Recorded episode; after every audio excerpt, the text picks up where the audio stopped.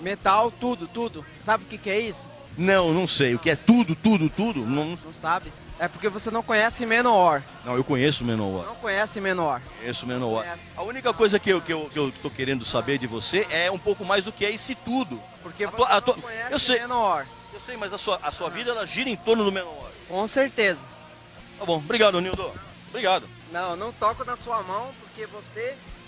Pra mim você não é nada. Você não é homem, você não é nada. Tá bom, tá bom. Obrigado. Você é um palhaço. Tá bom, Você é um palhaço Ok. que não conhece Menor. ok.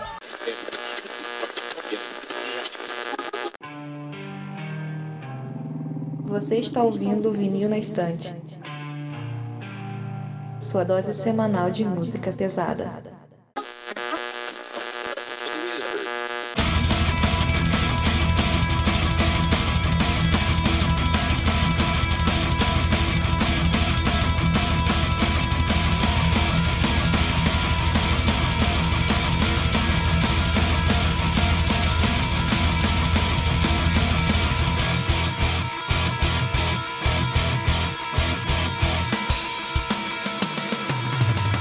Eu sou a Carol. Oi, eu sou a Gabi. Oi, eu sou o Paulo. E eu sou o Sander. No episódio de hoje nós iremos falar sobre Power Metal.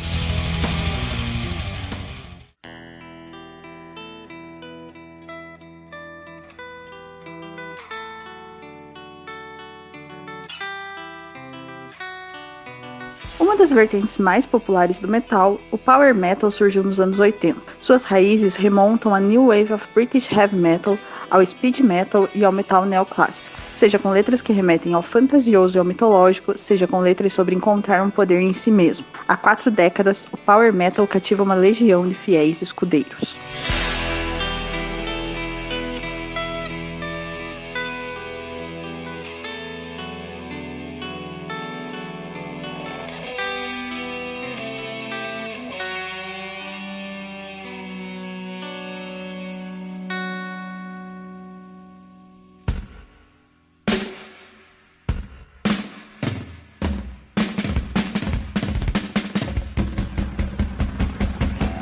Começar essa nossa jornada pelo Power Metal, vamos falar da New Wave of British Heavy Metal, que é onde a gente encontra uma das sementes do gênero aqui tratado. Pois é, o British Heavy Metal, algumas bandas, né, não todas, não é uma característica do gênero, do gênero não, do movimento, acredito, mas algumas bandas são bastante mais puxadas para esse lado mais melódico. E eu acho que a principal delas é o Iron Maiden, né? O Iron Maiden é, é um heavy metal bem clássico, mas ele já é um pouco mais melódico do que algumas outras bandas da época, como o Venom, por exemplo. E o próprio vocal né, do Iron Maiden, se pensar como vai influenciar os futuros vocalistas de Power Metal, né? Com essa característica do tenor de vocal limpo, né? Sim, com certeza. É, o vocal do Iron, tanto o vocal bem agudo, com bastantes falsetos, mas também a temática, né? Aquela temática mais histórica e teatral da banda foi forte influenciador no, no- na construção do gênero. E além do Iron Maiden também a gente pode citar o Judas Priest, né? Porque o, o Rob Halford é um, é um vocalista que eu acho que é o que mais usa do, do instrumento, né? Do, do falseto. Que com certeza inspirou bastante na, na, na criação do gênero também. Eu acho também muito válido colocar o Judas Priest como o primeiro influenciador assim do Power Metal, porque o Judas Priest veio antes do próprio Iron Maiden. O Sad Wings of Destiny eu acho que é um CD importantíssimo para a criação do gênero. Ahn, eu imagino também que o British Steel seja, entre outros. Sim, e o Judas Priest eles começaram ali na época de. na década de 70, né? Um pouco antes do Iron Maiden. E nessa época de 70 teve o Rainbow, que também é o principal, né? O maior precursor do gênero, o maior creditado a, a precursor do Power Metal, especialmente pelas temáticas, pelas letras que a banda abordava, né? Extremamente medieval, e dragões, e espadas e guerreiros. Sem contar a voz do Dio, né? Que com certeza serviu de inspiração para muitos cantores que vieram a partir dali. Não podemos deixar de citar também que no Rainbow existia o Rich Blackmore, que ex-guitarra do Deep Purple, já usava, obviamente não com tanta velocidade como Ingrid Malmsteen, Tony McAlpine vieram usar depois, os elementos neoclássicos. Esbanjando de muita técnica e muita velocidade, escalas que remetem a compositores como Bach, Vivaldi, Paganini. E Ingvar Malmsteen foi a base assim de guitarristas como Luca Turilli, Timo Tolkki, o próprio Kiko Loureiro e etc. Esses elementos aqui citados são encontrados em várias bandas do período. Bandas que depois foram pro hard rock, bandas que seguiram no heavy metal. Então são elementos que estavam presentes ali. E é nos Estados Unidos, em 1975, que a gente começa a ver mais aquilo que vai ser o power metal com a banda Riot uma banda que surge em 1975 e nunca foi devidamente valorizada, sempre foi subestimada. E ali você tem mais os elementos do power metal mesmo, que é o que vai dar na muito amada e também muito odiada banda Manowar, a banda mais controversa da história, que eu particularmente gosto muito.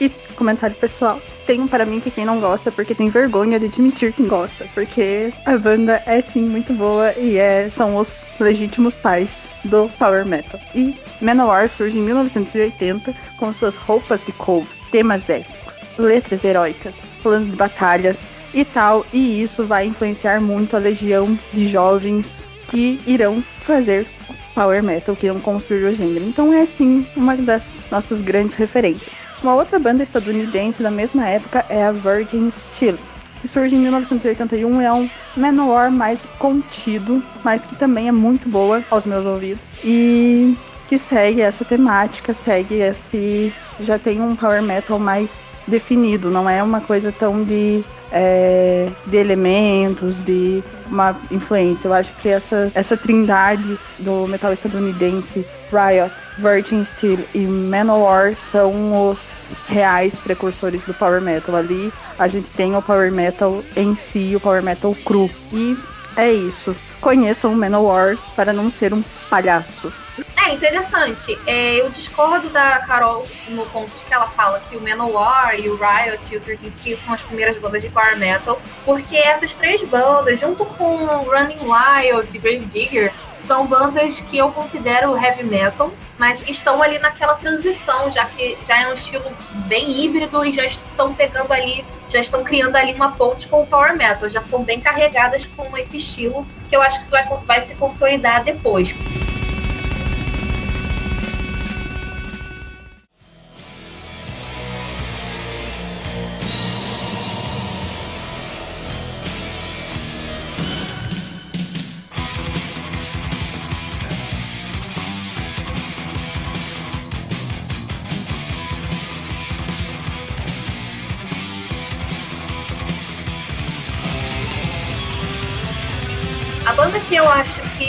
Seria a primeira banda de power metal e que é um assunto que é bem discutido na, na comunidade do metal é o Halloween. O primeiro álbum deles, o Walls of Jericho, eu já sinto que é bem mais speed metal, como era o primeiro álbum do Blind Guardian, até que veio depois, enfim. Mas é um álbum bem mais speed metal. E aí no Keeper of the Seven Kings 1, eu acho que é o marco do power metal, o primeiro álbum de fato que tenha, que veste inteiro o power metal. Lembrando que o Halloween não era a formação clássica que nós viemos a conhecer com Michael Kiske, Michael Aker, Kai Hansen e o restante da banda. E sim, o Kai Hansen cantava no Walls of Jericho, mas a formação clássica foi estabelecida em 1987, quando o Michael Kiske entrou na banda para gravar o que seria considerado os dois álbuns primordiais do gênero do power metal, que é a dupla dos Keepers of the Seven Keys, parte 1 e parte 2. Sim, sim. E apesar desses dois álbuns serem bastante famosos e serem muito aclamados com justiça, eu acho que realmente desde o primeiro álbum já tem bastante coisa do que o Halloween vai fazer depois. Principalmente na questão das guitarras e da bateria,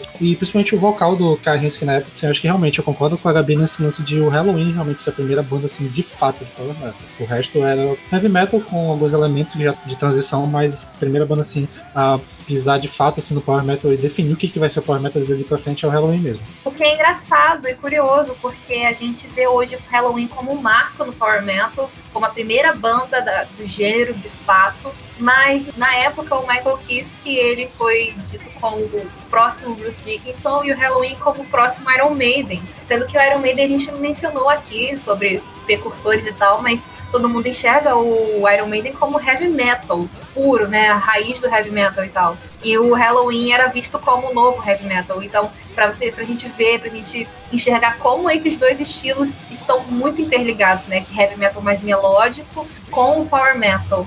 Keeper of the Seven Keys Parte 1 tem o que é considerado uma música de extrema importância ao gênero do power metal, que é Future World, que tem um riff inesquecível, o refrão é a coisa mais chiclete do mundo, o Michael Kiske no auge dos seus agudos, no auge dos seus falsetes, cantando maravilhosamente. No primeiro álbum também nós encontramos é, um dos dois épicos do Halloween, que são de são os maiores épicos do power metal, na minha opinião, que é Halloween, a música Halloween, e Keeper of the Seven Keys na parte 2. Pois é, tanto a primeira parte quanto a segunda é recheada de músicas que as pessoas consideram hinos do Power Metal, verdadeiros hinos. Como a Eagle Fly Free na segunda parte, que eu acho que é a música de Power Metal mais famosa que existe. Não sei se é a impressão minha, mas todo mundo sabe cantar Eagle Fly Free. E sim, Future World na primeira parte. Na segunda parte tem também Dr. Steam, que é muito manjada também, super super anima a galera nos shows. E, a, claro, as épicas do Halloween são fantásticas. E eu pessoalmente prefiro a Halloween. Mas todas são ótimas. Os dois álbuns são cara, estão nos meus trabalhos favoritos do gênero até hoje. Concordo com a Gabi, principalmente falando da preferência do, dos dois épicos, eu também prefiro a própria Halloween. Eu acho que nesse primeiro álbum eu gosto muito da Twilight of the Gods. E na segunda parte, a One Out, né, que é uma das músicas também mais famosas, eu acho que eles sempre fecham um show com elas. Se não for a Eagle Fire com certeza essa é a mais famosa deles. E eu gosto muito também, além da Dr. Steam, também a Rise and Fall, que tem uma risadinha muito esquisitinha no também, eu acho muito da hora. É, nas minhas favoritas eu fico então com a Halloween, que eu falei já, que eu já mencionei, e A Little Time. Que são minhas duas favoritas desses dois álbuns. Não deixando passar, eu gostaria de citar o trabalho de guitarra do, da dupla, que para mim é uma das melhores duplas de guitarras que já existiu, qualquer um dos subgêneros, que é o Kai Hansen e o Michael Wakeff. Nesses dois álbuns em específico, os caras destroem. Eles têm riffs clássicos demais, eles têm solos incríveis. Twilight of the Gods é um exemplo disso. A própria Halloween já citada como um dos meus épicos favoritos. No Keeper 2 nós temos Eagle Fly Free, Rise and Fall, Doctor Steam, March of Time, I Want Out, Keeper of the Seven Keys. Esse Keeper of the Seven Keys parte 2 é meu álbum favorito de power metal de todos os tempos. Eu gosto muito do segundo álbum, eu gosto bem mais do da parte 2. É, eu acho interessante também as letras, a temática das letras do Halloween, porque ele tem tematiza levemente assim, não política abertamente, mas tem um lance mais pacifista, assim, se pensar no contexto que a Alemanha vivia ali no final dos anos 80, é bem interessante essas letras do Halloween. As minhas favoritas nossa, eu gosto muito da parte 2 mesmo, então eu citaria várias da parte 2. Acho que é Dr. Steam e Halloween mesmo.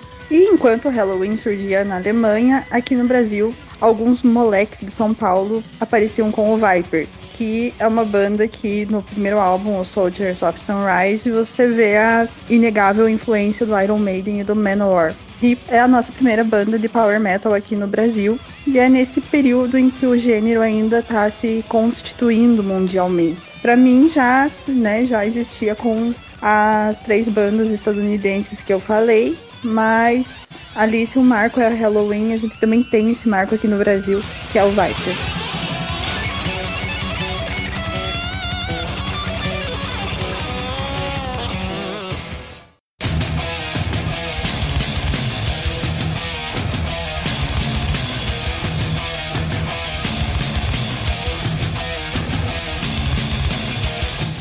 Final dos anos 80 surge também o Blind Guardian, que viria a se tornar mais pra frente uma outra banda extremamente importante pro gênero. Com o primeiro álbum, Battalions of Fear, de 1988, a banda ainda tinha uma sonoridade bem puxada pro speed metal, já quase liberando o thrash metal. Já é um trabalho bem mais rápido, cru, sem muitos muitas firulas, não sei, não era tão melódico quanto Halloween dos Keepers, né? E eles seguiram também essa, essa vibe no próximo disco, no Fall on the Blind, mas é importante a gente já perceber essa veia power metal no Blind Guardian nesses dois primeiros álbuns, porque desde então eles já faziam refrões extremamente melódicos e muito grude, como por exemplo Medici do primeiro álbum, que é extremamente chiclete, e a Valhalla, né, gente? O maior clássico do Blind Guardian, eu acredito. Apesar de que Blind Guardian tem tantos clássicos que a gente não sabe nem dizer qual é o maior. Mas eu acho que Valhalla tá ali entre os maiores hinos da banda. Valhalla não é hino só do Blind Guardian, como eu acho que do Power Metal em geral. Tipo, é uma música. Se tivesse que fazer hinos do Power Metal, essa com certeza estaria. O Blind é uma banda que mudou a história do Power Metal. Tipo, eu acho que a gente fica buscando marcos da, de quando começa o Power Metal, mas eu acho, para mim, eu vejo como o grande nome, assim, o grande momento é o Blind Guardian. Para mim é quem consegue reunir tudo e apresentar o Power Metal. Como fã de Blind Guardian de longa data, eu até concordaria com a Carol, porque eles também remodelaram completamente o gênero, né? Eu acredito que o Power Metal nasceu com o Halloween de fato, mas o Blind Guardian repaginou também muita coisa e trouxe conceitos que ficaram marcados por toda a história do gênero, com certeza. E com isso a gente entra na, na, na década dos anos 90, né? Que foi um marco pro Blind Guardian, foi quando a banda teve aí sua década de ouro. E muitas outras bandas também surgiram aí. A maioria das bandas de Power Metal que a gente conhece hoje tiveram seu boom ali nos anos 90, né? Incluindo o Blind Guardian. A gente pode falar aqui do Blind Guardian que primeiro o Kai Hansen, o guitarrista do Halloween na época, né, ele meio que apadrinhou o Blind Guardian. Ele cantou tanto no Follow the Blind, no segundo álbum, como no terceiro, Tales of Twilight World. Inclusive ele tá na Valhalla, né, um grande hino do power metal aí. E, sei lá, acho muito legal isso das duas bandas é, se ajudando. O Kai Hunter ajudou bastante o Blind Guardian a ter mais visibilidade. E os feats, né, a colaboração é muito legal. E uma boa contribuição lírica, né, que a gente pode trazer do God é principalmente a contribuição de literatura fantástica, principalmente de Tolkien, mas também algumas outras obras, né, que é o que foi meio que permeou o gênero, né, essa parte da literatura fantástica, já de se inspirando em obras do mundo real, essa parte mais do RPG, né. Sim, cara, o Blind Guardian desde o início, desde o Battalions of Fear já tinha já tinha referências a Tolkien que só foi crescendo até a gente chegar no ápice, né, no Nightfall e no Middle-earth no final da década. Mas, falando nisso, vamos falar aqui sobre os clássicos do Guardian, gente. Que no, nos anos 80 foi quando os caras lançaram, porra, Bíblia atrás de Bíblia, pra não falar diferente. É, teve o Somewhere Far Beyond, que tem nada mais, nada menos que The Bard Song in the Forest, que também é outro hino do Blind Guardian, outro clássico, clássico. Eu diria que é a maior balada da história do metal, talvez. Eu concordo, isso eu concordo demais. Essa música é extremamente icônica. Eu discordo na questão de ba maior balada do metal, porque Nothing Else Matters existe, mas Imaginations from the Other Side é um álbum que segue o Somewhere Far Beyond e é meu álbum favorito do Blind Guardian, com certeza. Um, tem clássicos como Born in a Morning Hall, Another Holy War and The Story Ends, que são porrada atrás de porrada e são músicas mágicas assim na discografia do Blind Guardian. E eu citaria desse álbum, que também é um dos meus favoritos, acho que foi o primeiro álbum que eu ouvi do Blind Guardian, as faixas I'm Alive e Bright Eyes também. Sim, o Imaginations é um puta álbum também. O Blind Guardian nessa época tava soltando cada, a cada álbum eles estavam se superando, não tem jeito. É, nesse álbum eu acho que eu fico com Bright Eyes também, curto pra caralho. Um, Mordred Song, Imagination from the Other Side, uh, Born in a Morning Hall e o resto do álbum, que é muito bom. Mas enfim. Mordred Song é uma das minhas músicas favoritas, assim, de toda a vida. Eu amo muito essa música. E, enfim, é isso. E eu esqueci de citar, mas também eu amo muito a Squeak for My Queen, esse álbum. A história dela é muito legal, eu adoro essa música. E o vocal do Renzi tá muito falando nessa música. Muito pariu. Bicho, esse álbum é muito sólido, é muito conciso. Todas as músicas são muito boas. E depois desse álbum, a gente tem ele, o grande, o magnífico, o divisor de águas, que é o Nightfall in Middle Earth, que é o meu favorito. E que é a porta de entrada de muita gente pro Power Metal também, né? Como o Keeper of the Seven Keys 1 e 2, como até o próprio Imaginations, Nightfall foi uma grande porta de entrada e é um disco revolucionário. Não é o primeiro disco, conceitual no metal, óbvio, mas os caras fizeram um outro marco ali também, por narrarem inteiro o Silmarillion do Tolkien, né? E assim, o álbum cheio de interlúdios, de passagens do livro, muito orquestrado também, não sei se foi com orquestra de verdade, mas tem essa ambientação épica, operística e tal. Porra, o álbum é fantástico e é o meu favorito. Acho que é meu álbum favorito de power metal da vida. Nesse álbum tem o que provavelmente é top 3, top 2 do Blind Guardian para mim, que é Into the Storm. Além, obviamente, eu citei o Imaginations como o meu álbum favorito do Blind Guardian, mas esse álbum não tá muito atrás. É magnífico, como a Gabi citou, os caras estão contando a história de um dos meus livros favoritos da vida, que é o Silmarillion. E nesse álbum tem diversos clássicos. O que provavelmente é o maior dos clássicos nesse álbum é a música que eu imagino que como Eagle Fly Free do Halloween, eu imagino que quase todo fã de Power Metal consiga cantar essa música de cabeça que é Mirror Mirror. Total, e olha que a Mirror Mirror não é tão fácil assim de cantar, hein? Ela é enorme. Sim. Ela tem muita Como- letra, mas sim. E olha como eu nunca li o Silmarillion, nem sei do que ela fala direito. É, eu também nunca li Silmarillion, mas, putz, fico emocionada com o álbum inteiro. Mas se eu ficar falando de Nightfall e no Mirror Earth aqui, eu vou ficar até amanhã, gente. É, então vamos deixar essa, essa deixa aí pra um episódio futuro aí, talvez. Fica aí no ar, fica aí no ar.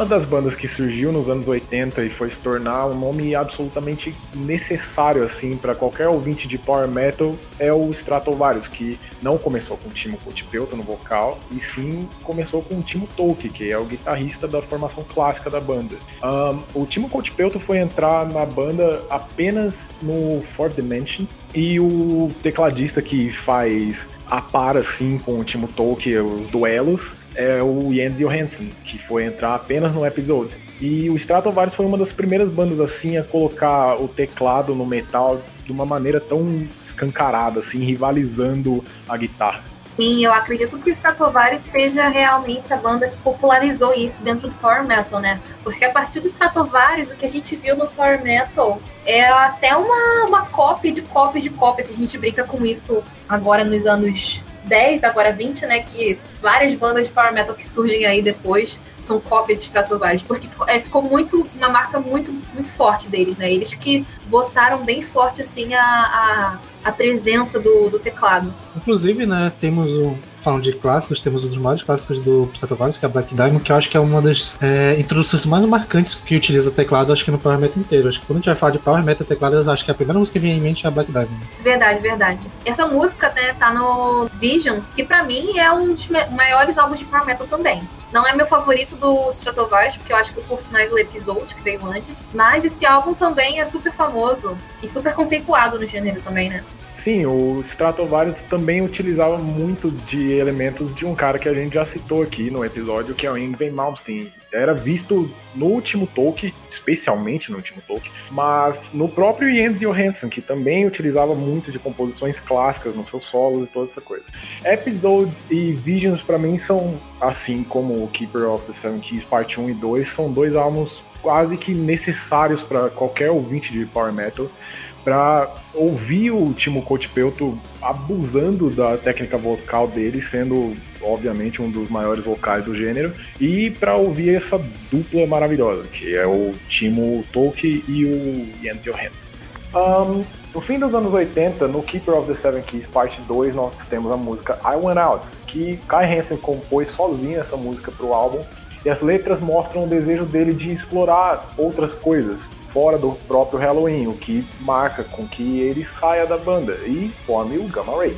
Sim, o Gamma Ray é outro pilar do Power Metal, né? No começo, o Kai Hansen estava só na guitarra, com o vocal de Ralph Shippers, que virou o vocalista depois do Primal Fear, né? E aí depois o Ralph Shippers saiu e entrou o Kai Hansen como vocalista definitivo da banda, e que nos entregou em 1995, ali, ali perto da época da troca de vocalistas do Stratovarius, o Land of the Free, o primeiro álbum com o Kai Hansen no vocal, e outro marco do Power Metal também, um disco importantíssimo pro gênero. Eu pago muito pau pra esse álbum porque eu adoro a voz do Kai Hansen e eu gosto muito do primeiro álbum do Halloween por causa que ele no vocal e, e essa parte do Gamma Ray com ele no vocal também me satisfaz muito. Eu acho que era o que eu tava. O que o Halloween podia ter sido se ele tivesse continuado como vocal, né? É, as músicas são muito legais, a, guitarra é muito legal, né? Bem divertido. Eu acho que o álbum é um pessoal meio divertido, assim.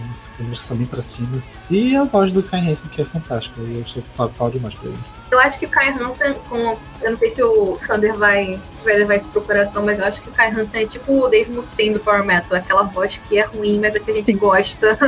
Eu não gosto. Ah, aí não, eu não consigo maluca. gostar. Não, eu gosto, mas eu não acho boa, não. Tipo, comparar com Kiske ou com Renzi Kush ou com Timo Cotipeu, tem uma voz muito diferente, assim, pro Power Metal, mas Sim, eu gosto. Mas, é, mas não é ruim, não, tá verdade. O dia que o, o Mustaine conseguir fazer um, um, agudo que nem do Valhalla, aí eu te converso. Ah, sim, verdade. Isso aí é. O cara fazia muitos agudos bons. Mas eu curto muito Land of the Free também. É... Rebellion em Dreamland, pra mim, é outro hino do Power Metal. Um épico, fantástico, curto demais. E nesse álbum também tem a participação do Kisk, né? Numa música.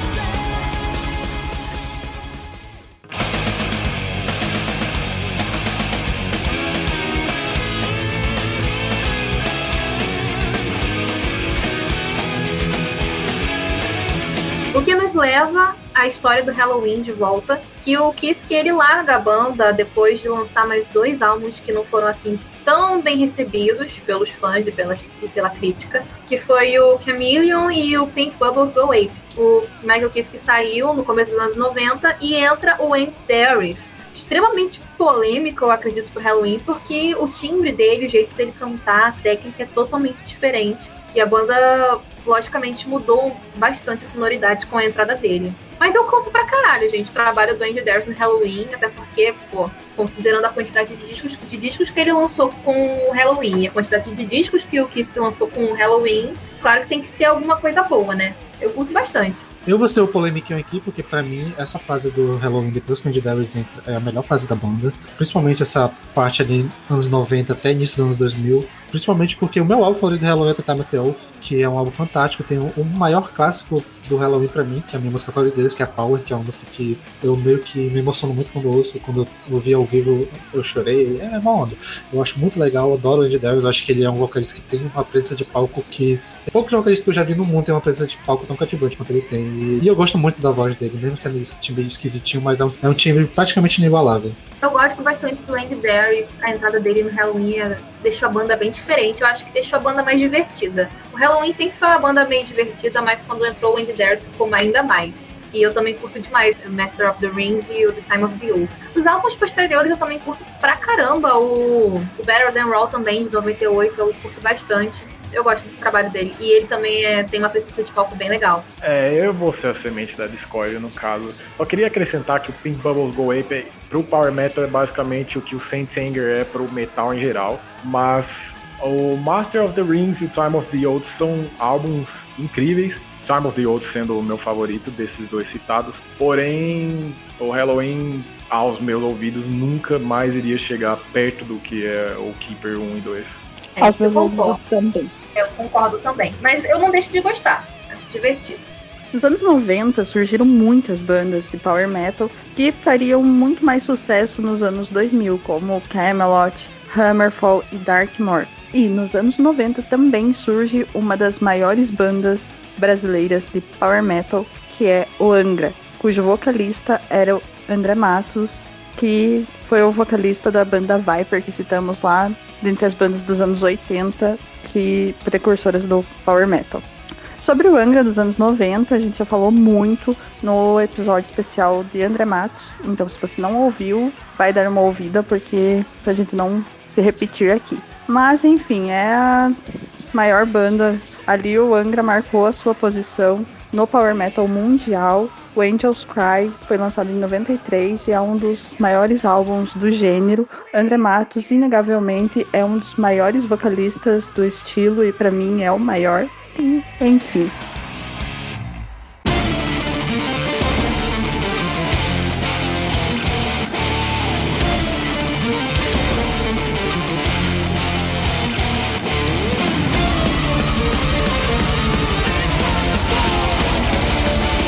para mim foi o maior surgimento do power metal na década de 90, foi a mistura extrema de sinfônico com power metal, que é o Rhapsody, que viria a se tornar o Rhapsody of Fire na década seguinte. Uh, com álbuns como Legendary Tales, uh, exibindo o vocalista exímio que é o Fábio Leone, exibindo uma dupla que bate ali ou passa tranquilamente Timo Tolkien e Andy Johansson, que é Luca Turilli e Alex Toropoulos. Os dois ali tinham a mão no que veio a se tornar uma das maiores, se não a maior saga da história de Power Metal, que é a Emerald Sword Saga, que começou no Legendary Tales e terminou no álbum de 2004 no Symphony of Enchanted Lands 2. Symphony of Enchanted Lands 1, por sinal, um dos álbuns mais necessários do gênero de Power Metal. Eu ouvi muito esse álbum quando era mais novo, eu pirava muito nessa parte dessa mistura com o violino e a orquestração.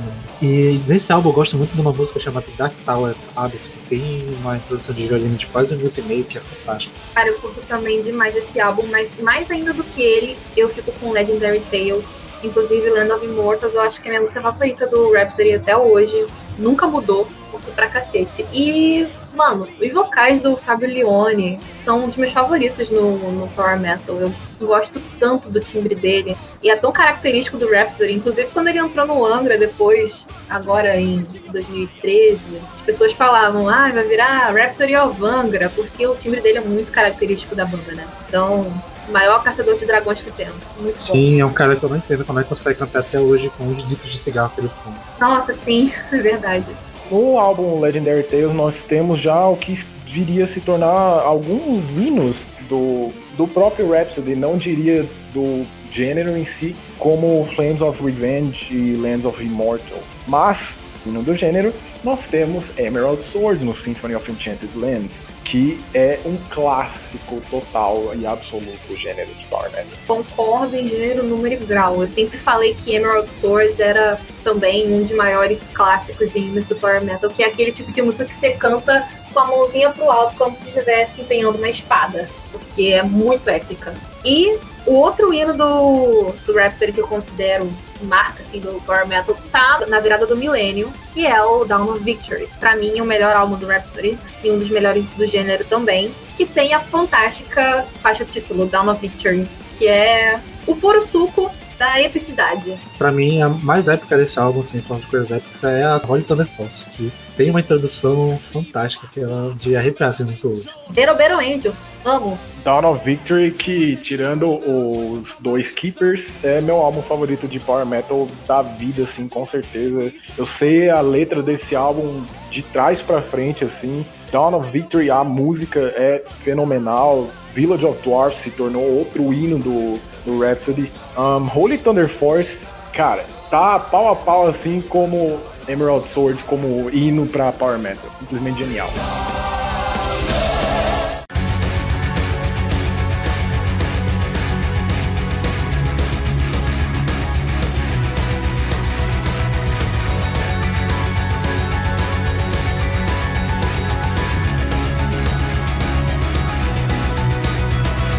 E nos anos 90, uma outra banda que surge e está nativa até hoje como um dos grandes nomes do power metal é a finlandesa Sonata Ártica, que em 99 lançou seu álbum de estreia que até hoje faz muito sucesso, Eclíptica. Para mim é um dos meus álbuns favoritos de toda a vida do gênero. É um álbum perfeito, tudo que Tony Kako faz eu aprovo, nunca errou e É isso. Apesar de não ser meu favorito de Sonata, acho que é um álbum que eu acho realmente ele é um álbum impecável, as músicas estão assim, bem. É, esse power metal mais clássico, né? Esse power metal mais rápido, bem influenciado pelo, pelos conterrâneos dele dos Stratovarius, né? Que tem um trabalho de teclado muito bom, que na época ele tocava o teclado era o Tony Kaku também, né? Ele cantava e tocava os teclados. E tem dos clássicos como Full Moon, que é uma das músicas mais famosas dele, Réplica, e Let Dana também, que é uma balada muito boa. É, King of Heart, que é uma letra bem, bem fofinha, eu adoro o refrão dela, acho que é muito romântica e tal. Que eu acho que é a principal marca da Sonata, né? Eles trazem esse lado mais, a famosa power metal de corno, né? Que eu amo demais. E o Ecliptic é um álbum que todo mundo, acredito eu, assim, todo mundo não, mas grande parte das pessoas com quem eu converso é um dos primeiros álbuns que a pessoa escuta quando ela começa a ouvir metal, assim. E é um álbum que, se você gosta do gênero, é muito difícil você não gostar dele, eu acho, assim. Foi um dos primeiros álbuns que eu ouvi também quando eu comecei a ouvir metal. E tá ali na minha gênese, amo muito até hoje. Gosto até do, do que eles lançaram esses tempos, que, né, revisitado. E eu gosto até dele, parece que é tocado com preguiça, mas para mim é perfeito, as músicas são perfeitas desse álbum. E é engraçado porque o Tony Kako, eu não acho ele um grande vocalista, mas a voz dele se encaixa muito bem na música que ele faz. Eu acho que a principal dádiva do Sonatati é as melodias que eles criam de vocal. Mais do que o vocal em si, é a melodia em conjunto com as letras, que são letras que é muito gostosas de cantar junto. Tipo, eu falei no primeiro episódio dos shows que eu mais gostei, um dos melhores shows da minha vida foi o show no Sonatati, uma vez que vieram aqui em Manaus, que inclusive conheci os caras da banda e tal. E é um, uma característica do gênero Power Metal, são músicas que tu, é, pra te cantar junto e tal, mais do que qualquer coisa. E o Sonata acerta muito bem nisso. E falando, como eu falei naquela hora de música de corno, né? Tem o Silence, que é o segundo álbum deles, e que tem o clássico do Corno dos Cornos, que é a Tálula, que poderia facilmente ser uma música de sertanejo aqui no Brasil, pela letra, muito boa. E um dos maiores clássicos dele, que é o Wolfenhaven, né? Que é uma música fantástica, com solos de guitarras, assim, infiltração doida. Acho que foi a primeira música do Sonatas que eu ouvi. Desse álbum, eu gosto muito da Singing Silence. Também é um álbum que eu ouvi muito na minha vida. Tudo do Sonata eu ouvi muito. E mas o meu favorito é o Eclíptica mesmo. Aí, passando rapidamente pela, pelo que eles lançaram nessa década, tem o Heart Duty, que é um álbum muito bom. Tem outros clássicos deles, como a The Cage, que é uma música fantástica, The Misery, que é uma balada muito boa, e a primeira música também que eles tocam muito em shows, que é a banda Crazy Brainwashed and Exploited. E logo depois lançaram o que é o meu álbum favorito, que é o Reckoning Night, que é de 2004 que tem, e tem a Dulce World, que é um dos clássicos da banda, que eles sempre fecham show com elas hoje em dia, música fantástica. E tem a melhor música fantástica para mim, minha favorita, que é White Pearl Black Ocean, que é uma música enorme, que a letra dela é muito tocante, muito bonita e um que eu adoro pra caramba. Já falou alguma coisa desse? Winter Hearts Guilds, que hoje em dia é o único álbum do Sonata Ártica que eu consigo escutar tranquilamente, porque para mim todos os clássicos estão nesse álbum e esse álbum ou, ou é unicamente para mim, ou ele realmente é uma porta de entrada pro Power Metal. Eu já acho que o Reckoning Night é o mais porta de entrada. Eu diria que na verdade a porta de entrada é Eclíptica, considerando Sonata. Mas eu curto mais o Reckoning Night. É o único que eu consigo ouvir hoje em dia. Na verdade, eu não sei se eu consigo ouvir, porque é muito. Ah, é muito cheesy, sei lá, muito chiclete, enfim. Mas era meu favorito na época. Tem a Don't Say a Word, que é bem legalzinha mesmo. Blind No More e Misplaced. Acho que são as minhas músicas favoritas. Acho que eu lembro que eu gostava bastante. Aí depois desse álbum eu já não curtia antes, não. Que é do Unia pra é. frente, já não é minha praia. Nunca foi. É, a partir do próximo álbum, a gente já tem a, a baixa mais significativa da banda. Foi quando saiu o guitarrista Johnny Limitainen, que ficou um tempo parado, depois vai formar uma outra banda que a gente vai comentar depois. E que eu particularmente gosto muito desses dois álbuns daqui, né, da década, que é o Unia e o The Days of Grace, que tem umas músicas muito boas nesses álbuns, como a Painful, Black and White, a Caleb, do Unia, do The Days of Grace, eu gosto muito. A Celestial Base Grace, a Fagner Ground, Brave, Juliet, que eu acho que é uma música muito boa é quase como se fosse uma ópera, uma música só. Eu adoro essa música, a letra dela, a interpretação que o Tony faz pra ela, principalmente ao vivo, eu acho que ela, minha música favorita é Fantástica ao vivo.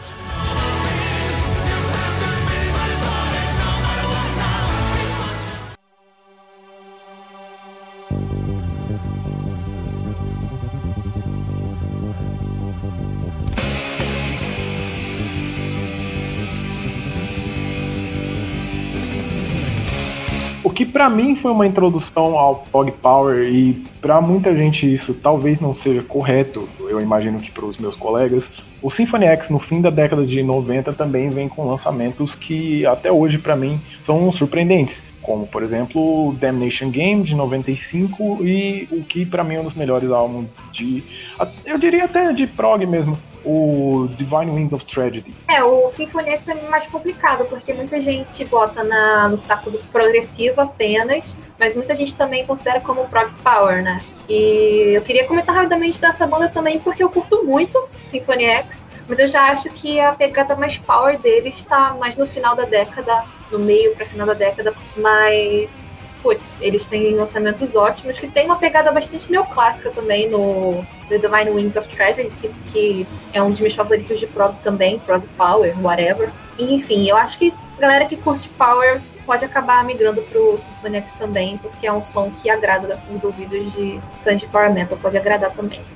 Michael Romeo que bebe muito da influência, muito, muito, muito da influência do Ingrid Malmsteen. Isso é notável nas músicas do Symphony X, principalmente no solo. Os caras trabalham muito elementos neoclássicos, muito, muito, muito elementos neoclássicos, utilizando de vocais que lembram ópera, que é visto em bandas como Rhapsody também, e composições clássicas nos solos. É, eu concordo com essa parte, mas eu ainda acho que tá mais, muito mais pro prog do que pro power metal. Eu acho que realmente é um prog pegada neoclássica clássica, mas não necessariamente power metal. Mas fica aí a lembrança, porque Symphony X é uma banda incrível. Acho que é uma das minhas favoritas dessa época assim, de prog, principalmente o Divine e, o Twilight Olympus, que eu acho muito bom. Se fosse possível furar MP3, eu teria furado o MP3 desses álbuns, porque eu vi muito na minha vida, eu adoro pra caralho esses dois álbuns.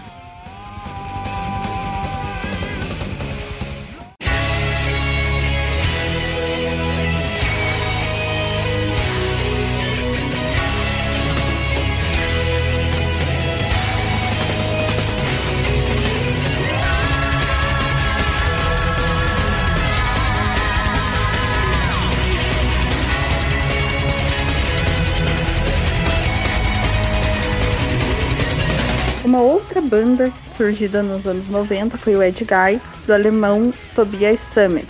Tobias, é, nos anos 2000, criou o projeto de o grande projeto de power metal Avantasia, que vai reunir os grandes nomes do gênero mundial. Teve a participação do Kiske, do André Matos, do Kai Hansen, é, e tá até hoje reunindo essa galera aí, produzindo muito álbum bom para quem gosta do gênero. No começo dos anos 2000, a Vantage lança os, os álbuns intitulados Metal Opera Parte 1 e Parte 2, que tem toda essa. que é literalmente uma história épica, com uma referência medieval, uma referência fantástica. Então, o Avantasia é um marco da história do Power Metal e é um projeto importantíssimo para o gênero. Aí do Edgar eu acho que dá pra citar o Vainglory Opera como um dos principais trabalhos deles, assim. Eu não conheço tanta discografia da banda, mas eu acho que dá pra, dá pra citar esse álbum, principalmente porque tem umas paradas muito interessantes ali. Tem a participação do Hansi Kush também, né, em algumas,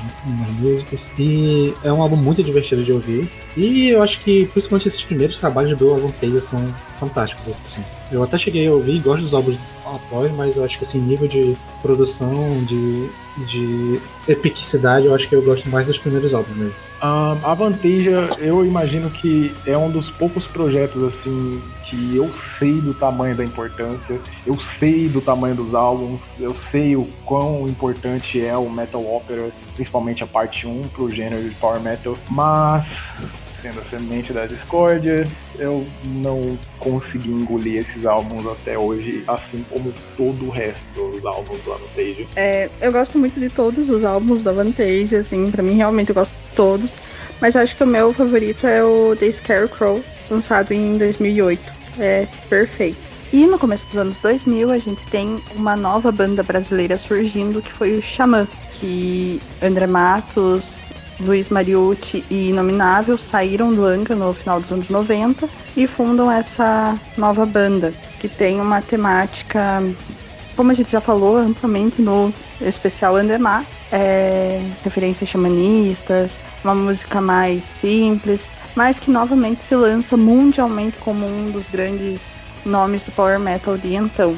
É, André Matos estava participando da Vanteja e novamente ele é uma das figuras um dos grandes nomes do power metal mundial, com, agora com o Xamã. E para mim o hino mais power metal do Xamã, assim, a música mais power metal é a inegavelmente Fairy Tail. Não sei vocês, mas para mim é. Sim, sim, concordo. Apesar de eu acho que Hero M também tem bastante essa pegada Power Metal Speed, assim. Eu queria acrescentar que o Ritual, que é o primeiro álbum do Xamã, tá pau a pau assim com os maiores álbuns do gênero. Inclusive, eu diria que é maior até que alguns dos primeiros álbuns do Angra. Eu gosto bastante do Holy Lands. Para mim não está acima desse, mas está pau a pau com os maiores do gênero.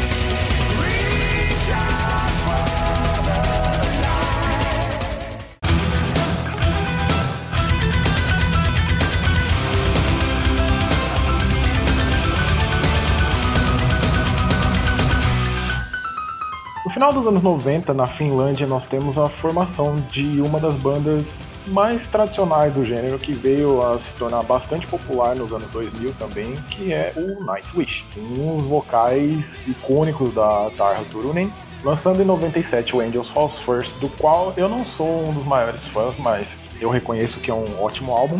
Mas em 98 tem o meu álbum favorito deles, com certeza absoluta, disparadamente Oceanborn. Tem o melhor trabalho da banda e, nossa, eu não acho que eles chegam perto disso jamais, jamais. Não, também é o meu favorito. E acho que é o único álbum do Nightwish que hoje eu consigo ouvir. Porque todas as músicas são muito boas, cara. Muito. Oceanborn também que pode ser considerado uma das portas de entrada para quem quiser conhecer o Power Metal, principalmente o lado mais sinfônico do Power Metal, junto com álbuns como Symphony of Land, já citado. E nesse álbum existem composições maravilhosas que eu não acho que o Nightwish tenha feito algo melhor após isso, como Stargazers, Man, Sacraments of Wilderness, um, Swan Hearts, Feral Sail to Orion. Eu poderia citar o álbum todo, mas aí iria perder a graça. É, eu curto muito esse álbum também, é meu favorito do Nightwish. Eu acho que é o único que eu consigo ouvir ele ainda hoje, porque todo o resto da discografia eu saturei. Inclusive, eu gosto muito mais do Nightwish Power Metal, assim, no começo da carreira, do que na fase clássica, que é com o Century Child e o Once, que já são mais sinfônicos, toda aquela coisa. Do Oceanborn, eu fico com Stargazers, Feral Says to Orion e Passion and the Opera. Apesar da, da, dessa música ter uma, um background meio esquisito, né? Porque a Tária meio que ela gravou uma parte da música, sendo que ela não sabia que estava sendo gravada e colocaram mesmo assim sem a permissão dela. Mas é um álbum muito bom, com músicas muito boas e eu curto bem mais do que, sei lá, clássicas como Ghost Love Score, Nemo, Shahara Angel, sabe? Essas músicas mais chiclete, assim, mais farofona do Nightwish, eu prefiro a parte power. Vai ser assunto para outro episódio, porque acho que não tem o caso, mas eu pessoalmente prefiro mais a fase da Net Awesome no Nightwish e tal. Mas eu gosto também muito dessa parte Power Metal, principalmente do Oceanborn, assim. Eu gosto também dessa fase mais clássica ali do Wishmaster, principalmente.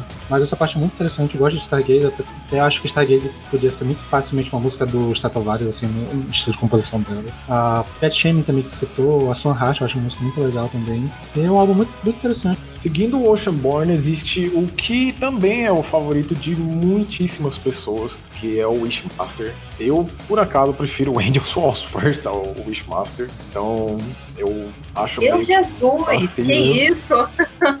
Apesar de músicas clássicas do próprio Nightwish, como X My Sin, The Kingslayer, Wanderlust, a própria Wishmaster, mas não, não me desce tanto quanto o Oceanborn.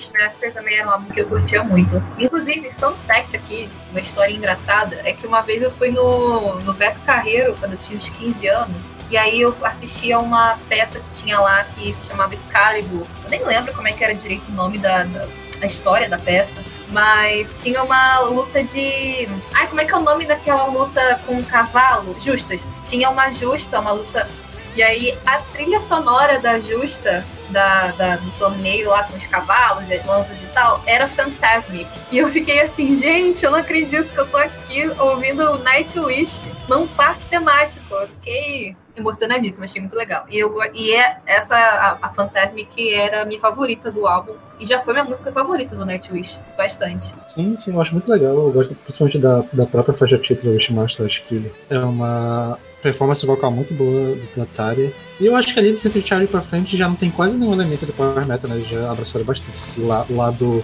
sinfônico, trilha sonora de filme de Hollywood, né?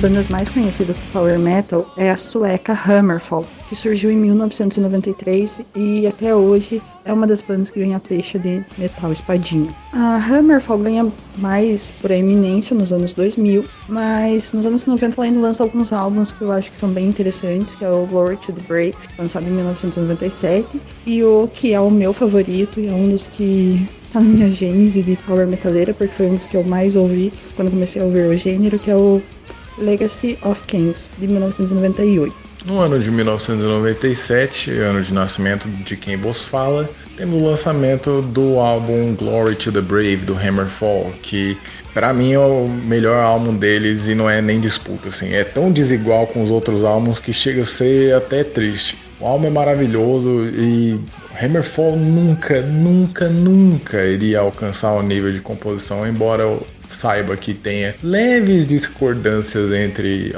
alguns de nós dentro do podcast. Bem, essa discordância aqui vai ser eu, porque eu prefiro os álbuns já da fase 2000 do Hammerfall, mas ainda assim eu acho bem interessante esses dois álbuns. Eu acho bem consistentes e bem completos, assim. É um trabalho bem fresco, assim, pra cena que tinha na época, né? E eu acho também curioso de mencionar a história da formação, né, do Hammerfall, que eles eram uma banda formada por músicos ali da cena de death metal melódico da Suécia de, dos anos 90, que resolveram criar uma banda assim com som mais heavy metal, power metal para dar uma distraída um pouco do som de death metal mais pesado que eles faziam. E a banda que nasceu como uma, quase que uma brincadeira e que no início tinha bastante membros do Acton Credit, do Inflames e tal, e acabou virando uma das maiores bandas de power metal da história. Como eu disse anteriormente, também o, o Hammerfall teve ótimos lançamentos nos anos 2000, meus favoritos estão aqui. Para começar com o Renegade de 2000, que é um álbum muito bom e tem alguns clássicos da banda, como Temples of Steel, a própria Renegade e a Living Victory também. Aí logo em seguida veio para mim o melhor álbum deles, que é o álbum que eu imagino também seja mais famoso, que é o Crimson Thunder. Esse sim contém a música mais famosa deles, né, o maior clássico do Hammerfall, que é Hearts on Fire. Mas também tem músicas fantásticas como a Riders of the Storm, a própria Crimson Thunder também, a Discontrol, é um álbum muito bom. E após isso eles lançaram dois álbuns que não são tão muito bem aceitos, que é o Chapter 5 e o Threshold. E em 2009 eles lançaram um álbum que também não é tão muito bem aceito, mas eu particularmente adoro, que é o No Sacrifice No Victory, que foi o álbum que eu conheci o Hammerfall, então tenho certo apego emocional com esse álbum, eu gosto de todas as músicas deles, eu ouvi esse álbum muito, muito, muitas vezes. Tem algumas músicas fantásticas como Enemy Necessary, Punch Slave, uh, Some of the Ages, que é um instrumental fantástico, e a uh, One of a Kind, que é uma das minhas músicas favoritas do Power Metal em geral.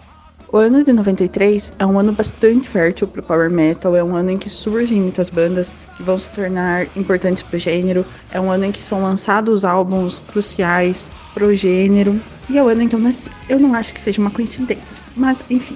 Outra banda que surgiu em 93 é a Dartmoor, que é uma banda espanhola, mas ela realmente só vai ganhar projeção nos anos 2000, quando em 2002 lançam o The Gates of Oblivion. Nessa época a banda tinha como vocalista Elisa Martin, que ela tem um vocal contralto, um vocal mais grave, o que é diferente pro gênero, principalmente por ser uma mulher, né? né? Normalmente são sopranos, mezzo-sopranos, enfim. E esse álbum, ele dá projeção mundial pra banda, é um dos meus álbuns favoritos.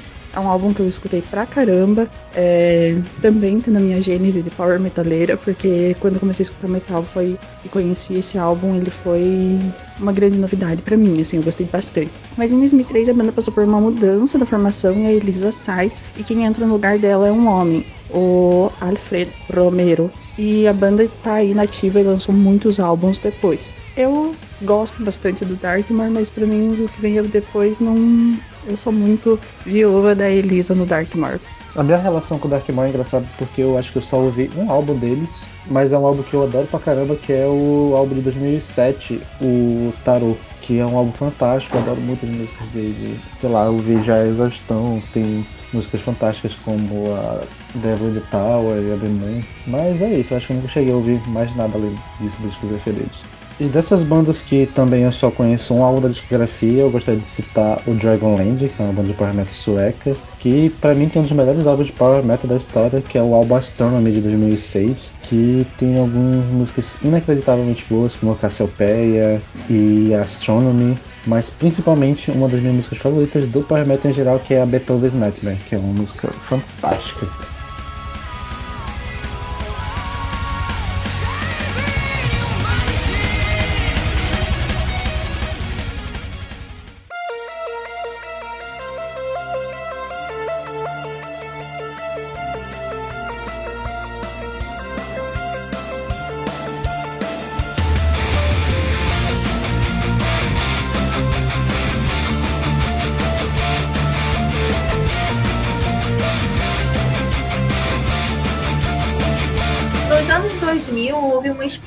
De bandas de power metal novamente, mas menos populares do que as que a gente já citou agora. Como, por exemplo, Firewind, da Grécia, que teve aí alguns álbumzinhos que a galera do nicho do power metal curtiu bastante, como, por exemplo, como Burning Up, 2003. Mas, pessoalmente, eu já não gosto mais da banda, não escuto mais. Quando eu curtia, eu gostava mais do Allegiance e do The Premonition, que é já com outro vocalista. Mas é assim, um power bem chicletão e bem, diria, genérico. Mas é divertido. Pra quem gosta de power metal e tal, funciona, eu acredito. É, eu poderia dizer que eles têm um ótimo cover de Maniac.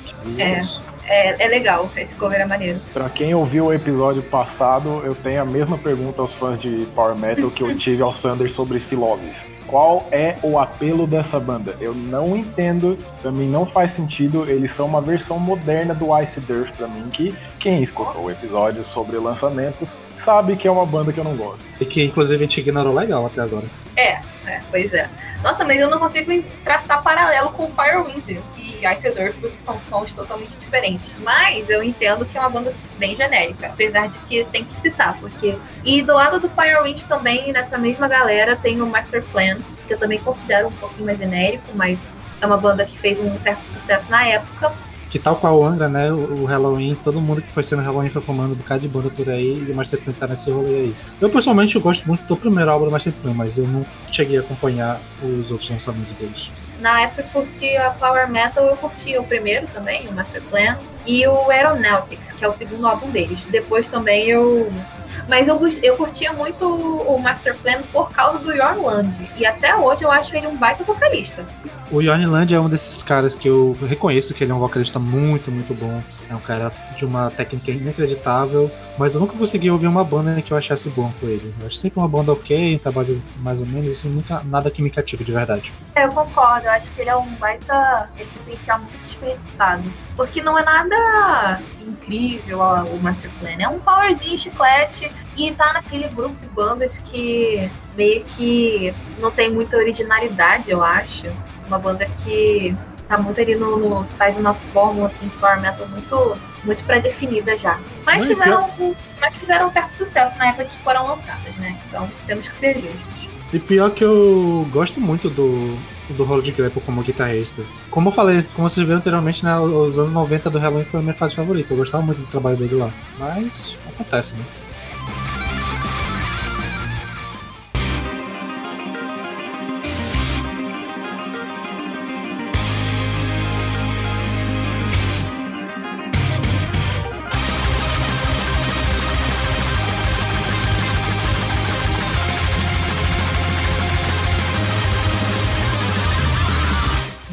Provavelmente é a banda mais popular do gênero, o Dragon Force lançou seu primeiro álbum no ano de 2003, mas veio a se tornar extremamente popular no ano de 2006 com o lançamento do jogo Guitar Hero 3 e com a música Through the Fire and the Flames, que é conhecida por ser a música mais difícil do jogo e uma das mais técnicas até do próprio Dragon Force. O Inhuman Rampage não é meu álbum favorito deles, e eu imagino que o meu álbum favorito deles seja o Sonic Firestorm de 2004, mas também não é uma banda que me surpreendeu tanto assim. Me trouxe um pouco de luz ao gênero, graças justamente a eu ter uma infância regada a Guitar Hero e ter sido um jogo muito influente para mim, mas não é uma banda que me surpreende tanto hoje em dia. Obviamente que na época eu ficava fascinado, principalmente como eu queria ser guitarrista, eu ouvia Herman Lee, Sam Totman, eu ficava, meu Deus do céu, o que, que esses caras estão fazendo? Mas hoje em dia não me surpreende tanto quanto. Eu gosto, eu gosto dos primeiros trabalhos né, do Diablo Force, apesar de nunca ser muito fã assim, mas eu achava algumas músicas interessantes, só que é uma banda daquelas, é uma daquelas bandas assim que claramente eles têm uma forma, eles seguem elas assim, e é muito fácil. Depois que tu entende qual é a forma deles, fica difícil de surpreender e acaba ficando meio chato o rolê. Mas é uma banda interessante, é legal, né? Das, das bandas de Power Metal, ela não é tão genérica assim, ela tem a marca dela, mas é uma marca que eu não curto tanto assim. E uma outra banda que até hoje em dia se faz enorme no Power Metal, que surgiu nesse período aí do meio dos anos 2000, é o Sabaton, que já em 2005 lançou o primeiro um álbum muito aclamado, que é o Primo Victoria, que tem muitos clássicos, como a própria Primo Victoria, a Wolfpack e a Reign of Terror, que são músicas muito boas, mas eu pessoalmente prefiro os álbuns que lançaram ali pro final da década, que é o Coach of Arms, que já tem umas músicas muito mais interessantes para o meu gosto, que é o meu favorito deles. Ali onde tem Midway, Call of Arms, Pain Eagles, que é um som assim bem marcante, eu acho que visualmente também são bem marcantes, né, e tal. E apesar de eu não ouvir tanto hoje em dia, eu acho que eu não ouço nada desde o álbum de 2014 deles eu parei de acompanhar, mas é uma banda muito importante, está sempre por aí, né, botando, estão sempre aí pelo VAC, promovendo no show, e é digno de citar. Eu, por algum motivo, nunca ouvi Sabaton direito, nem quando eu me aprofundei em Power Metal, nunca me chamou muita atenção. Ouvi algumas músicas só aleatórias, mas eu acho que o Sabaton, o Storm e o Powerwolf são as bandas dos anos 2000 que conseguiram se manter em alta 15 anos depois, 20 anos depois, o que é algo complicado para essas bandas que surgiram nos anos 2000. A maioria a gente nem ouve falar hoje em dia, mas essas três bandas conseguiram ter uma carreira mais sólida, digamos assim. Eu acho que são as bandas mais é, importantes que a gente teve nessa, nessa década de 2000. Aí eu acho que o único ponto negativo do sábado é que ele acabou virando, não sei se para fora, mas continua aqui no Brasil, a banda de reacinha preferida. Porque eles falam muita coisa militar, né? E a reacinha adora, mas tem seu valor ainda.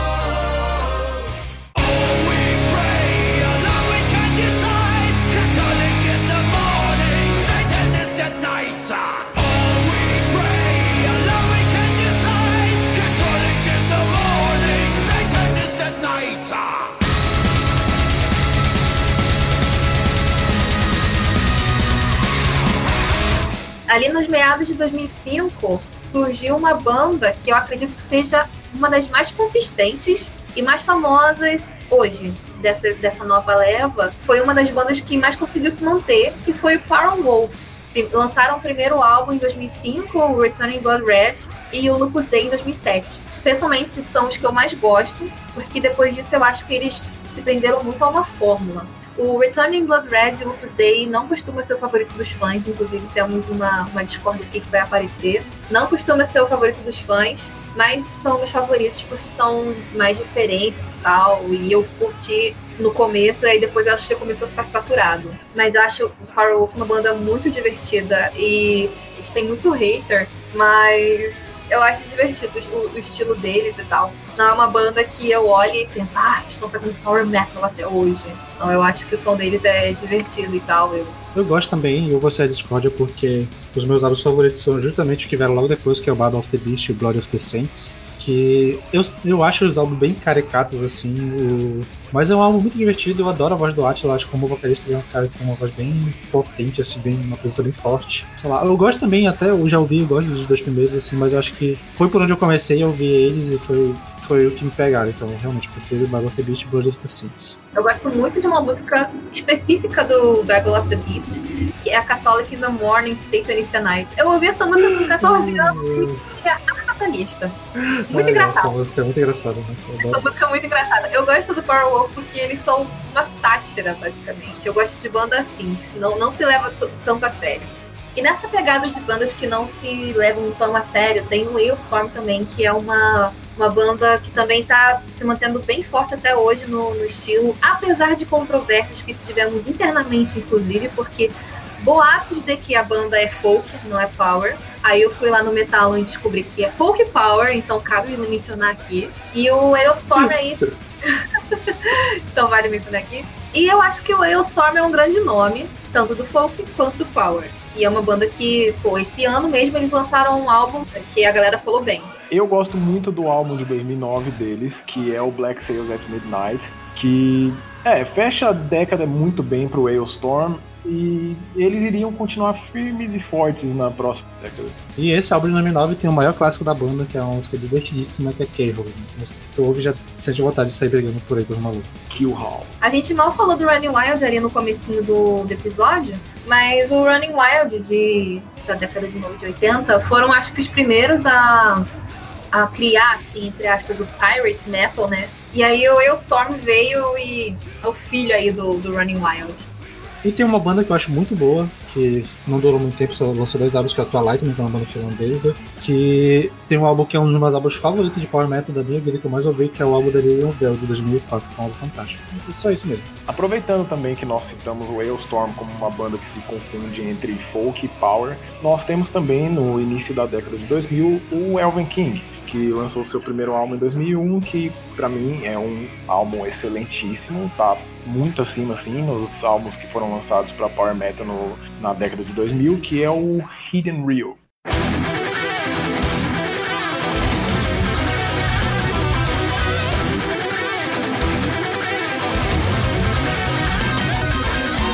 No final dos anos 90 e começo dos anos 2000, o André saiu do Angra e formou o Xamã, como a gente já falou no começo do bloco. Mas gente não falou nas consequências disso para o Angra, que mudou sua formação, chamando Edu Falaschi nos vocais, Aquiles Priester na bateria e Felipe Andreoli no baixo. A banda sofreu uma leve mudança no som, até para adaptar um pouco com o vocal do Edu e com o background do Aquiles, que o Aquiles tem uma maneira um pouco mais diferente de tocar bateria. Eu, sinceramente, gosto mais da, da, da maneira como ele toca. E, e essa segunda formação, a segunda formação clássica, lançou pérolas para a música brasileira e para o power metal mundial, que são o Rebirth de 2001 e o Temple of Shadows de 2004, que pessoalmente é o meu álbum favorito do Angra um dos meus álbuns favoritos de power metal e da vida. É um dos pouquíssimos álbuns de power metal que eu ouço hoje e me empolga da mesma maneira como me empolgava há sete anos atrás, quando eu era mais fã do gênero. Eu posso ficar o dia inteiro falando sobre esse álbum. Todas as músicas são incríveis. Eu não gosto de puxar muito sardinha assim pra álbum, falar que ele é perfeito, porque eu acho que sempre tem alguma coisa ali, mas o Temple of Shadows para mim realmente é um álbum que não tem defeito. Curto muito essa pegada prog power, eu gosto mais do que essa pegada mais power chiclete do começo. Então, para mim é um álbum que tá na medida, é exatamente o que eu pedi, eles me entregaram. Sem contar as participações incríveis nesse álbum com o Hansi Kurt em Winds of Destination, Kai Hansen com o Temple of Hate e, cara, Milton Nascimento fazendo uma participação numa música de power metal com Late Redemption. A opinião que a Gabi tem sobre o Temple of Shadows, eu diria que eu tenho sobre o Rebirth, que é intocável. Melhor trabalho do Angra, desculpa fãs de André Matos, mas Edu Falaschi tá tão à frente que é, é risível quase. Que, cara, Rebirth, só composições estupendas, mas eu sei que eu prefiro o Rebirth, porém eu não consigo negar que o Temple of Shadows é o melhor álbum. Com certeza absoluta é o melhor álbum. Eu também gosto bastante desses dois álbuns. Eu prefiro o Temple of Shadows do que o Rebirth, mas eu também acho o Rebirth um álbum intocável. É, não é uma favorita do ano. Eu acho que o Temple of Shadows e o Holy Land pra mim estão pau a pau entre álbuns favoritos. E eu gosto também bastante do Aurora Consoles, que tem umas músicas bem interessantes ali. O álbum todo assim não é tão bom quanto os anteriores, mas ele tem algumas músicas que eu tenho bastante no meu coraçãozinho. E nessa família Angra também tem o, a banda né, do baterista que entrou nessa fase, que é o Hangar, que lançou álbuns fantásticos nessa década, que começando pelo 2001, Side of Soul, que é um álbum que é bem mais nessa pegada power, speed, que tinha um vocal muito bom e era uma banda que tu notavelmente conseguia ver que era uma banda de baterista porque a bateria estava mais alta que todos os instrumentos, mas tem um álbum muito legal. Tem um álbum de 2007 que é o meu álbum favorito deles, que é o Region of Your Conviction, que é um álbum também impecável e eu acho que pessoas aqui também vão concordar comigo. Concordo Sim, absolutamente. O The Reason of Your Conviction é perfeito, é maravilhoso. Nando Fernandes é fantástico, incrível, não tenho o que falar. O álbum é perfeito, a voz dele tá perfeita. Enfim, amo muito. Reason of Your Conviction é um álbum que eu amo demais, amo demais, demais, demais. Um dos meus álbuns favoritos daqui do Brasil, com certeza. E até como fato curioso, quando o Edu Falaschi saiu do Angra, em 2010, 2011, não vou saber o ano com exatidão. Eu sonhei que o Nando Fernandes poderia repor, cara. Antes até do que o próprio Alírio Neto e com certeza muito antes do que o Fábio Leone. E seguindo essa jogo de cadeira de vocalista, né, tem o álbum de 2009, que eu também gosto pra caramba, que é o Infallible, que pra galera aqui de Manaus tem um, um valor especial porque ele conta com o Beto Sobrinho no vocal, que é um vocalista aqui da nossa cidade. E que eu gosto muito desse álbum, tem umas músicas muito interessantes, como a Dream of Black Waves, que tem um vocal feminino, que eu acho música muito gostosinha de ouvir. E falando no Humberto Sobrinho, não posso deixar de citar o maior expoente que Manaus já trouxe pro Brasil em Power Metal, que é o Glory Opera, que é uma banda aqui de Melodic Power Metal brasileira, que tem apenas dois álbuns lançados, mas que são álbuns fantásticos. E o Equilibrium, que é o álbum desde 2007, é um dos meus álbuns favoritos de metal nacional. Tem uma das músicas mais fantásticas que eu já vi na minha vida, que é a música Jolly into Madness, que é uma música enorme de 25 minutos e que é uma música fantástica. Uma outra banda brasileira aí que se formou no final dos anos 90, mas começou a lançar álbum mesmo nos anos 2000, é o Ibria, que é um dos maiores nomes do power metal nacional, né? Os três primeiros álbuns eu acho que são os mais famosos e os mais aclamados da banda, né? Que são o Defying the Rules, de 2004, The Skull Collectors, de 2008 e o Blind Ride, de 2011.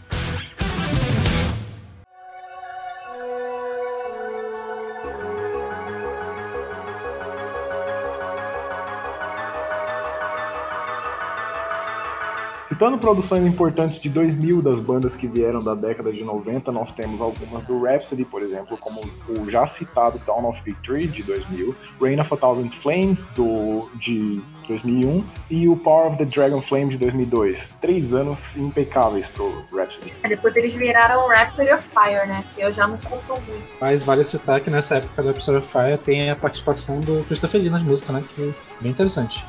Ah, isso é bem legal. É, que Outra- veio a, a partir do Symphony of Enchanted Lands 2, de 2004. Na década de 2000, nós temos também os principais lançamentos do Camelot, que havia adicionado um vocalistazinho que vocês devem conhecer como Roy Ken na no fim da década de 90, no ano de 98. E 2001, 2003 e 2005 eles vêm com uma trilogia de álbuns fantástica, que é o Karma, o Epica, que é o meu favorito, e o Black Halo, que eu imagino que é o favorito da maior parte dos fãs. Eu não sou fã de Camelot, mas o Black Halo é meu favorito deles. Muito bom. Outra banda monumental dos anos 90 que continua lançando álbuns monumentais, e eu tô puxando muita sardinha assim, é o Blind Guardian, que lançaram um excelente A Night at the Opera em 2002, que na verdade é um álbum que divide bastante opiniões, né, mas eu curto bastante. E o Artist in the Myth em 2006, que já é um álbum mais controverso dos caras. Concordo que é controverso porque eu pessoalmente não curto muito não esse álbum, mas tem umas músicas legais lá. Bom, como eu sou muito fã de Blind Guardian e eu sou aquela gente fã bem chata mesmo, eu gosto do Artist in the É, inclusive, acho que foi um dos meus primeiros contatos com Blind Guardian, então tem aquele apelo emocional. É, eu não sou muito parâmetro pra falar desse tipo de coisa, porque já puxando pra banda que eu vou citar dos anos 2000, que é os trabalhos do Halloween, que tem o The Dark Ride, que é um dos meus álbuns favoritos dele, que eu gosto do álbum inteiro, do início ao final. Tem o Rabbit do que não é dos meus favoritos, mas tem umas músicas ali que eu adoro. E tem o Keepers of the Seven Keys The Legacy, que é um álbum muito controverso, mas que eu gosto bastante, e pra mim, The King for a Thousand Years é uma das minhas músicas favoritas do Halloween. É uma performance incrível do Andy Darius, aquela música fantástica. E logo depois teve o Blame It With Devil, que apesar de eu gostar de algumas músicas também, eu acho ele já meio abaixo. O Stratovarius também lançou muitos álbuns na década de 2000. Eles começaram a década com Infinite de 2000, que é que eu curto bastante. O Elements Parte 1 e Parte 2, ambos lançados em 2003, eu também considero bons álbuns de power metal. Teve o Stratovarius, né, o álbum auto-intitulado em 2005, que aí já é um ponto bem, bem baixo na carreira do Stratovarius, mas eles conseguiram se reerguer no Polaris em 2009, que também é outro álbum muito bem aclamado deles.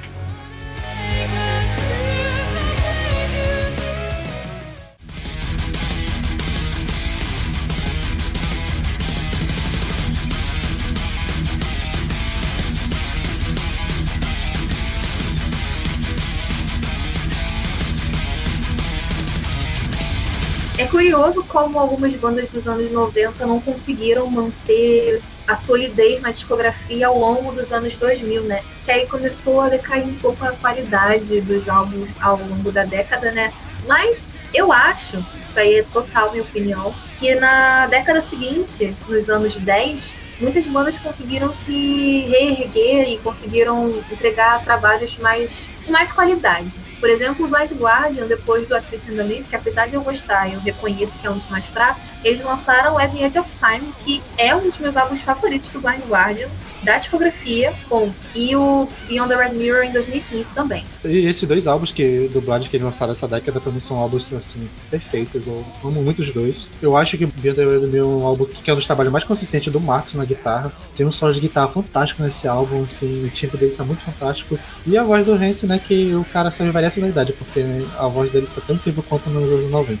O Stratovarius também, ele veio de um álbum bem abaixo da média com os Stratovarius de 2005, o auto-intitulado, se reergueram no Polaris e entregaram um trabalho melhor, melhor ainda com o Elysium, de 2011. Então eles começaram a década com o pé direito. E o Nemesis de 2013, apesar de muitos fãs reclamarem do álbum, é um disco muito bem avaliado é, pela mídia, entre aspas, né, sei lá. E eu curto, pessoalmente eu gosto bastante do Nemesis. E o Eternal de 2015, que também foi bem aclamado assim pelas reviews, mas eu, eu não ouvi, então eu não posso opinar.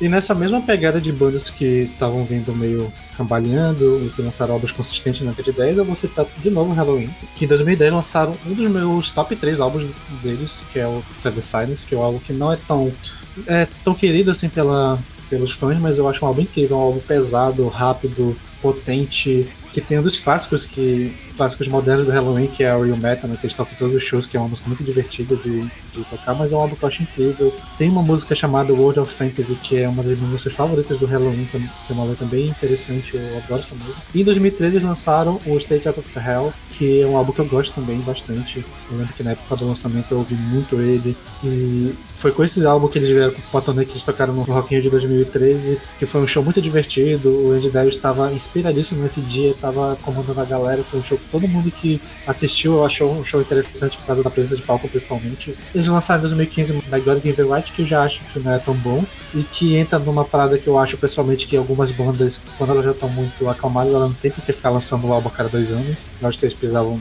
ter dado um tempo mais assim para trabalhar melhor, mas ainda falando de Halloween, o que eu acho que é um ponto mais importante do Power Metal no geral, que é a reunião da formação atual do Halloween com a adição do Michael Kiske e do Kai Hansen na banda. Virando esse super grupo agora com sete pessoas e com dois vocalistas e que tá incrivelmente foda. Eu curto bastante os dois primeiros trabalhos do Halloween dessa década. Curto muito Seven Sinners e principalmente Straight Outta Hell, que eu ouvia demais na época que saiu. Inclusive, o show deles no Rock in Rio foi o primeiro show no palco Sunset a realmente lotar na época. Eu lembro que todos os veículos estavam é, noticiando que esse, esse dia foi recorde no palco mundo, especialmente na, no show do Halloween. Então, assim, muito, legal.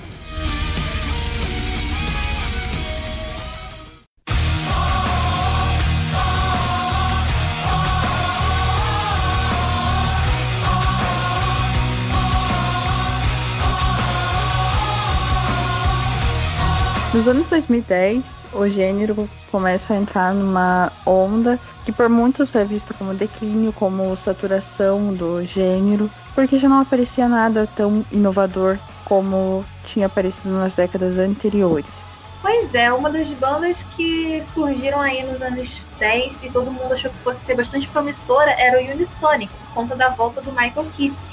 Mas acontece que a banda não entregou nada de diferente além do retorno da, da voz incrível do cara, lógico. É uma banda com pouquíssimo carisma, e as músicas, sinceramente, não funcionam. Eu não conseguia curtir nem na época em que eu ainda era bastante fã do gênero, nunca me cativou. Eu até gosto ainda do primeiro álbum do Sonic, mas eu achei ele mais assim. As músicas que são legais lá são as músicas que tem uma pegada mais hard rock do que as que tem mais power metal, né? Então acho que isso já diz muito sobre o gênero. O Unisonic, o primeiro álbum principalmente, é um álbum que hoje, se eu for ouvir, é unicamente por valor nostálgico, porque é a saudade de ouvir a voz do Michael Kiske. E por eu não ouvir Avantasia, essas coisas, para mim a última lembrança do Kisk é justamente no Keeper of the Seven Keys Parte 2, porque o Chameleon e o Pink Bubbles Go Ape não são álbuns que eu ouço também, então o Unisonic é unicamente para mim valor nostálgico, então não é um álbum que eu goste de verdade, é só sentimentos bons retornando. E eu acho que o principal, assim,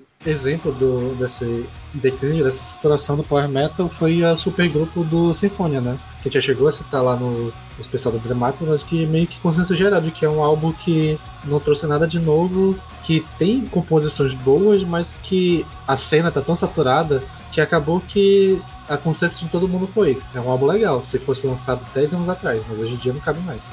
O, o Power Metal para mim se tornou um gênero zumbi dele mesmo no fim de 2011, com a extinção da formação clássica do Rhapsody of Fire, que tirou o Luca Turilli e já não tinha mais as sagas. E é, o Power Metal para mim basicamente morreu, porque o Halloween já não fazia um som do qual eu tinha o maior prazer de ouvir. Stratovarius já não lançava mais álbuns dos quais eu tinha o maior prazer de ouvir também. E uma das únicas bandas que manteve a, a boa sequência é o Blind Guardian, porque o Blind Guardian basicamente nunca decepcionou, mas uma banda não carrega um gênero sozinha. É, dentre essas bandas de bastante nome, na minha opinião, o Sonata Ártica também, eu já nunca gostei muito, né? Mas eu reconheço que eles eram grandes nomes do gênero. Mas a partir do Lune de 2007 já começou a decair a qualidade de acordo com muitas outras pessoas, e eu inclusa. E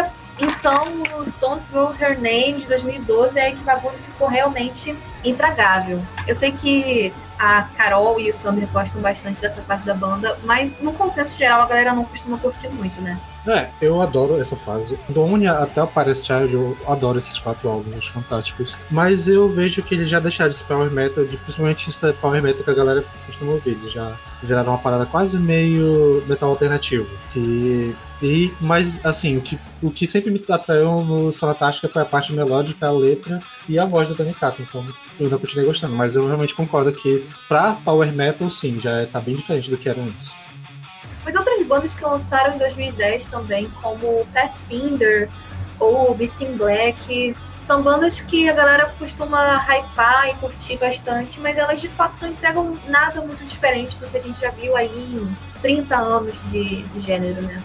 Tem duas bandas que eu curtia na época, lá de 2013, que é o Battle Beast e o Glory Hammer. O Battle Beast com o álbum homônimo e o Glory Hammer com o Tales from the Kingdom of Five, do mesmo ano, 2013, que eram álbuns que eu até curtia na época, mas eles de fato não entregam nada de diferente. Então acho que o problema do Power Metal é esse.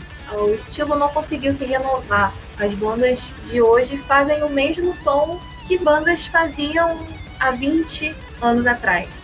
Uh, também um dos momentos que eu tive um pouquinho de esperança foi quando Twilight Force surgiu na cena. Se eu não me engano, em 2014. E foi até o inicial álbum, porque é uma versão exagerada e quando eu digo exagerada, é completamente exagerada de Rhapsody of Fire, só que sem sem o lado virtuoso, sem o Fábio Lione, sem bons compositores como Luca Turilli e Alex Toropoli, e cópia nunca é tão bom quanto o original. E trazendo um pouco pro Brasil, né, teve ali no início da década o Age of Artemis, que surgiu ali meio como uma esperança pro Power Metal nacional e tal, e principalmente porque o Oliver Neto é um vocalista que a galera paga muito pau e tal, cara muito bom. Mas que a ascensão foi tão rápida com o declínio, tipo, eles lançaram um álbum, o primeiro álbum de estreia, um álbum bem competente, o Overcome Limits, que é um álbum bem interessante, mas o segundo álbum já é bem mais esquecível, pelo menos eu pessoalmente não curti muito, e acabou fazendo Age of Atoms, que era uma banda muito promissora,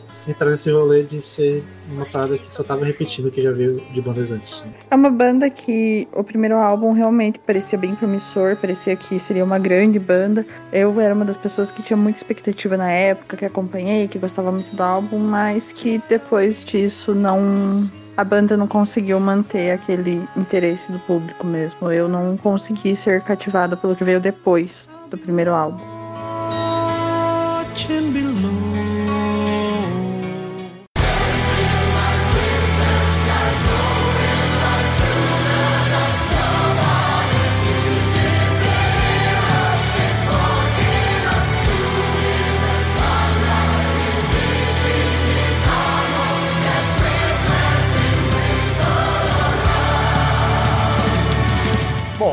Momentos de felicidade para mim com o gênero, que foi basicamente um revival, mas ainda assim trazendo elementos modernos, foi quando o Unleashed Archers lançou o Apex, que indiscutivelmente para mim o melhor álbum de power metal da década, mas também não é muito uma disputa. E é, tô esperando deles até hoje. Eles junto ao Blind Guardian para mim são as duas bandas de power metal que hoje eu consigo ouvir tranquilamente. Se eles lançarem álbum, eu vou ouvir de boa. E não poderíamos deixar de citar o Soulspell, que é um projeto brasileiro que lançou DVD esse ano, que está há anos é, reunindo vários artistas, vários vocalistas de metal brasileiros é, nesse projeto de power metal. Bom, eu gostaria então de citar assim, de bandas que eu ainda curto muito dessa época. Primeiramente, o projeto Case of Fairy, que é o projeto da Yanni Matai, né, o ex-guitarrista Natasha, com o Timo Cotipeto no vocal. Que é basicamente um som parecido com o, o, o Sonatática clássico, com o, esse vocal, né, e que tem umas composições muito bonitas, que é uma banda que eu amo, que as letras principalmente são incríveis, são bastante tocantes, assim os dois álbuns que eles lançaram, tanto o que é o Gate Faithful de 2009 e o Scary Core de 2015, eu também queria citar duas bandas italianas que são na mesma assim, pegada parecida do Episode of Fire, desse power metal sinfônico. A primeira é o Derdin, que lançou alguns álbuns na década passada, mas os meus álbuns favoritos deles são da década atual, que é a parte 2 e parte 3 da trilogia New Era. E principalmente o álbum de 2014, que é o Limbo, que foi o álbum que teve a própria vocalista, que eu tava esperando que ia ser bem ruim, mas é um álbum que me cativou de primeira. É um álbum bem gostosinho de ouvir, que não é mais nessa pega de história fantástica, já é falando sobre vida normal, mas é um álbum muito bom e a voz do vocalista é muito interessante, eu adoro o vocal dele. E a banda Ancient Paris, que é uma banda também da Itália, forma sinfônica, que contém uma vocalista que é a Sara Squadrini, que ela tem uma voz incrível. A banda é super técnica, tanto que o baixista dele está no Niblo Viscaris hoje em dia. E os todos, principalmente os três primeiros álbuns deles são muito, muito bons.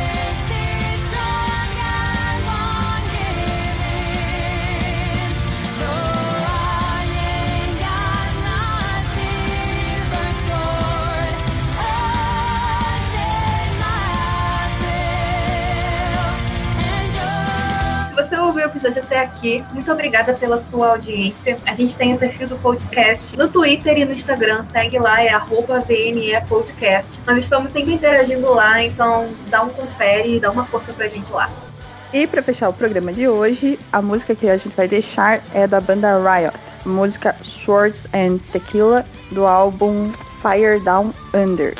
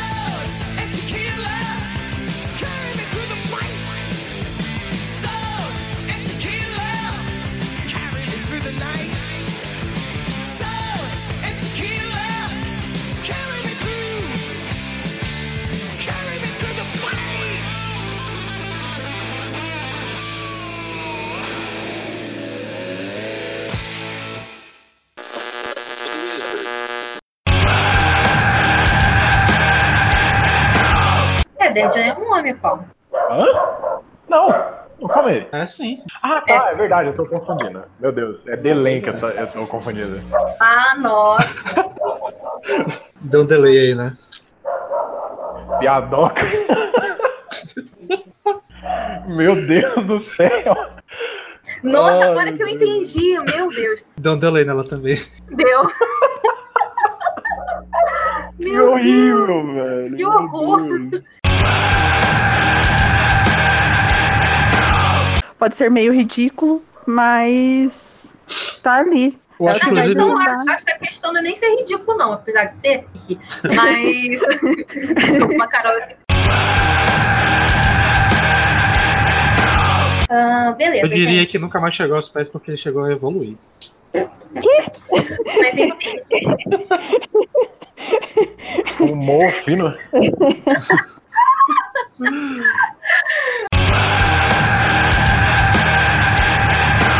Sim, aí eu poupo minha opinião sobre o Angra dos anos 90, é até melhor. Por quê? Gostei desse tom de ameaça desse porquê.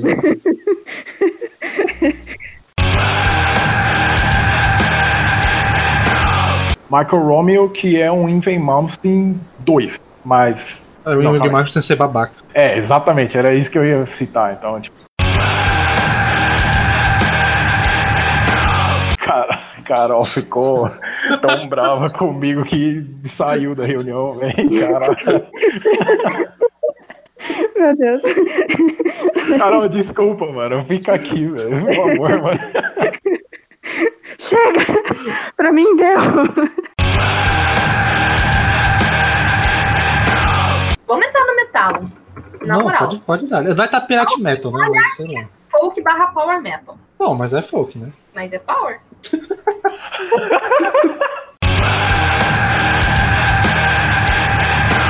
Tô com ódio desse podcast. São 1h42 da manhã e nem sinal pra isso terminar. Eu quero dormir, caceta!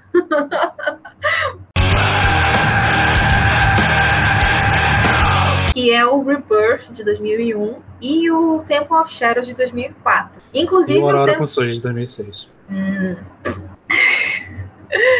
E o Aurora.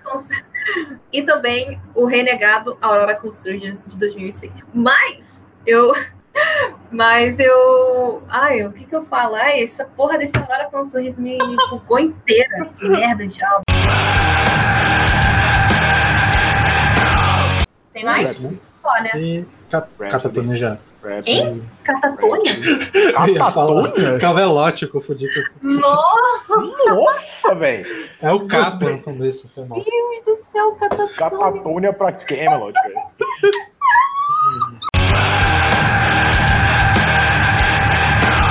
Anos 90, né? Falei anos 90, né? No começo. Pulou nos 60. Hã?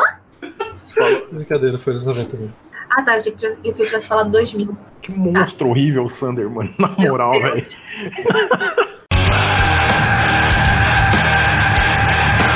Roupa VNE Podcast. Nós estamos sempre. Nós estamos sempre. Nós estamos sempre. Nós, nós estamos sempre. Nós estamos. O que não é uma mentira, a gente tá sempre lá, né?